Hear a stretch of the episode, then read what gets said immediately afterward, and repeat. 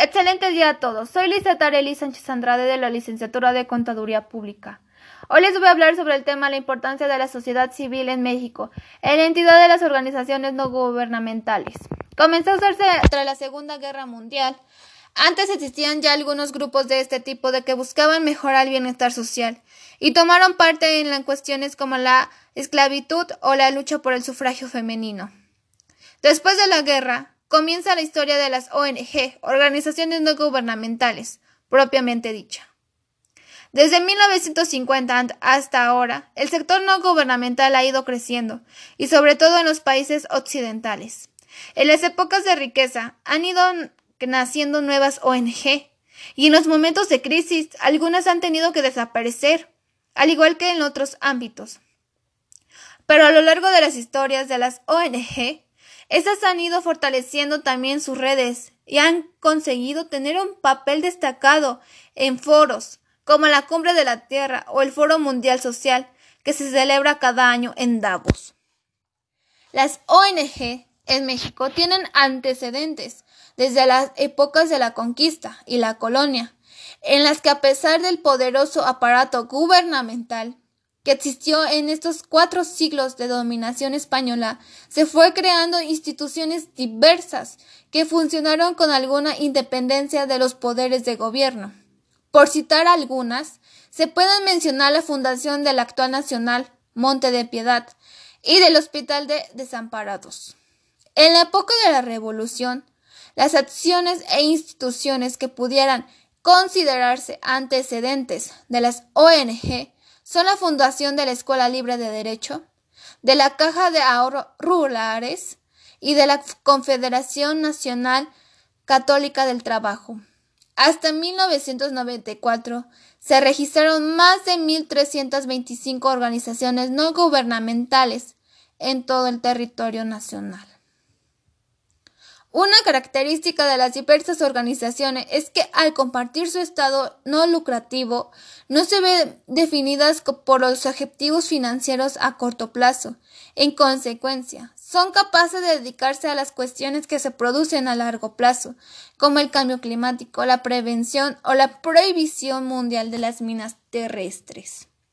Las ONG incluyen un conjunto muy amplio y desverificado tales como las fundaciones de ayuda y caridad, movimientos feministas, congregaciones religiosas, asociaciones civiles, instituciones de asistencia privada, sindicatos y movimientos campesinos no oficialistas, clubes deportivos, agrupaciones sociales y culturales, movimientos cívicos, organizaciones de profesionales, entre otros. En la composición de organizaciones se observa también una amplia gama de actores, profesionales, amas de casa, obreros, estudiantes, empresarios, ecologistas, deportistas, políticos, artistas, etc. En muchos casos se hace referencia a las ONG como si fueran las mismas que la sociedad civil. Esto representa una apreciación equivocada, ya que la sociedad civil es más que las ONG. La sociedad civil es realmente un agregado de diversos conjuntos. Las ONG han ganado terreno como organismos de utilidad pública que propician la organización y participación ciudadana en los conjuntos de intereses públicos, complementando la labor de los partidos políticos y colaborando con el gobierno de problemas que para ellos son fáciles de resolver. La transformación democrática del país exige un desarrollo cívico-político de la ciudadanía, las organizaciones no gubernamentales, al lado de otras organizaciones civiles. Han contribuido al desarrollo ciudadano mediante su participación en los debates y aportación recursos y soluciones a los problemas nacionales, movilizando iniciativas para exigir el cumplimiento de responsabilidades y la satisfacción de las necesidades básicas de la población.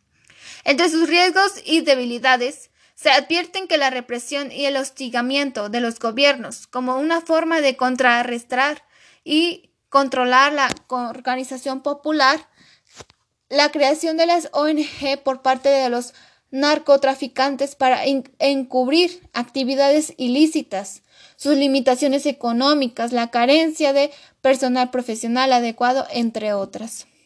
Sin embargo, las experiencias exitosas e inmunerables ONG constituyen razones importantes para promover la protección y el estímulo a la operación de este tipo de organizaciones. Muchas de ellas son merecedoras de reconocimiento y deben de ser declaradas organismos de utilidad pública y recibir en consecuencia los apoyos y recursos para su desarrollo. Muchas gracias.